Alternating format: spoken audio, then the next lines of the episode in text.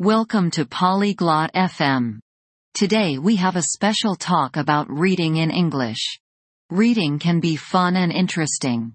Perla and Edward will talk about ways to read better.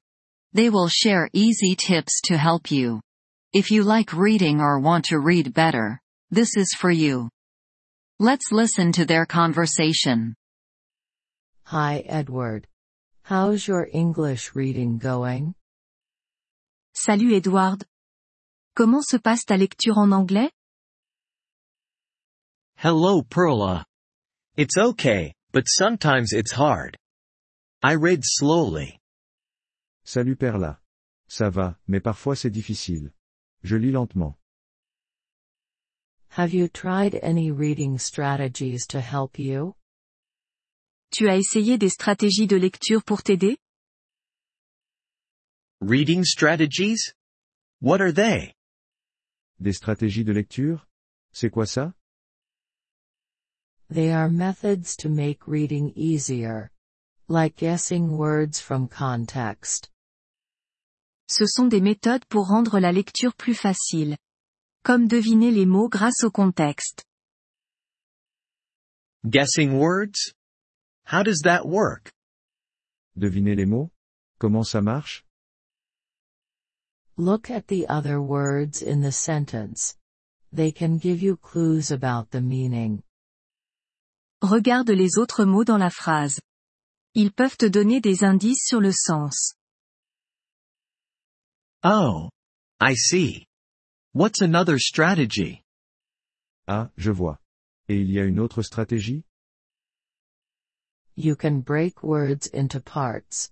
Like prefixes and suffixes. Tu peux décomposer les mots en parties. Comme les préfixes et les suffixes. That sounds useful. Any more ideas? Ça a l'air utile. D'autres idées? Sure. Try to read out loud. It can improve your pronunciation too. Bien sûr. Essaie de lire à haute voix. Ça peut aussi améliorer ta prononciation. I'll try that. Does reading pictures help? Je vais essayer ça. Et est-ce que regarder les images aide? Yes, pictures can help you understand the story better. Oui. Les images peuvent t'aider à mieux comprendre l'histoire. What about difficult texts with many new words? Et pour les textes difficiles avec beaucoup de nouveaux mots? For those, use a dictionary. But don't look up every word. Just the important ones. Pour cela, utilise un dictionnaire. Mais ne cherche pas chaque mot. Juste les plus importants.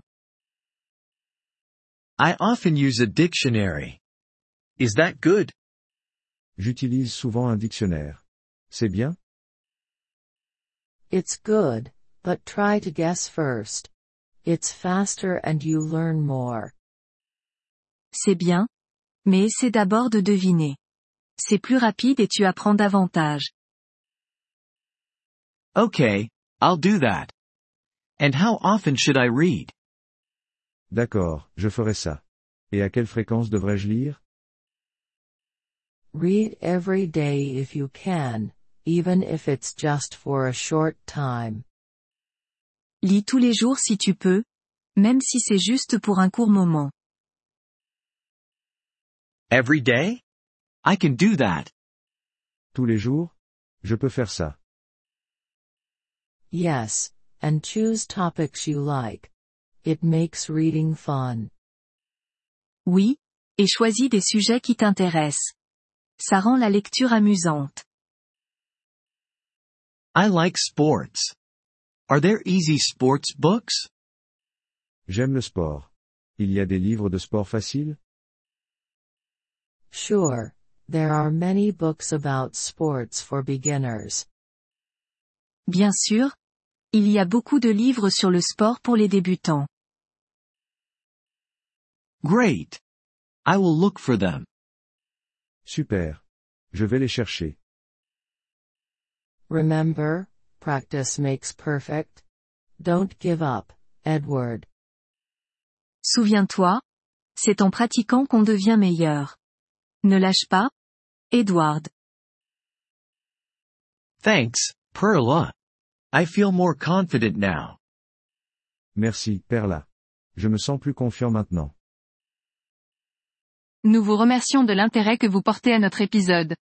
Pour accéder au téléchargement audio, veuillez visiter polyglotte.fm et envisager de devenir membre pour seulement 3 dollars mois. Votre soutien généreux nous aidera grandement dans notre démarche de création de contenu.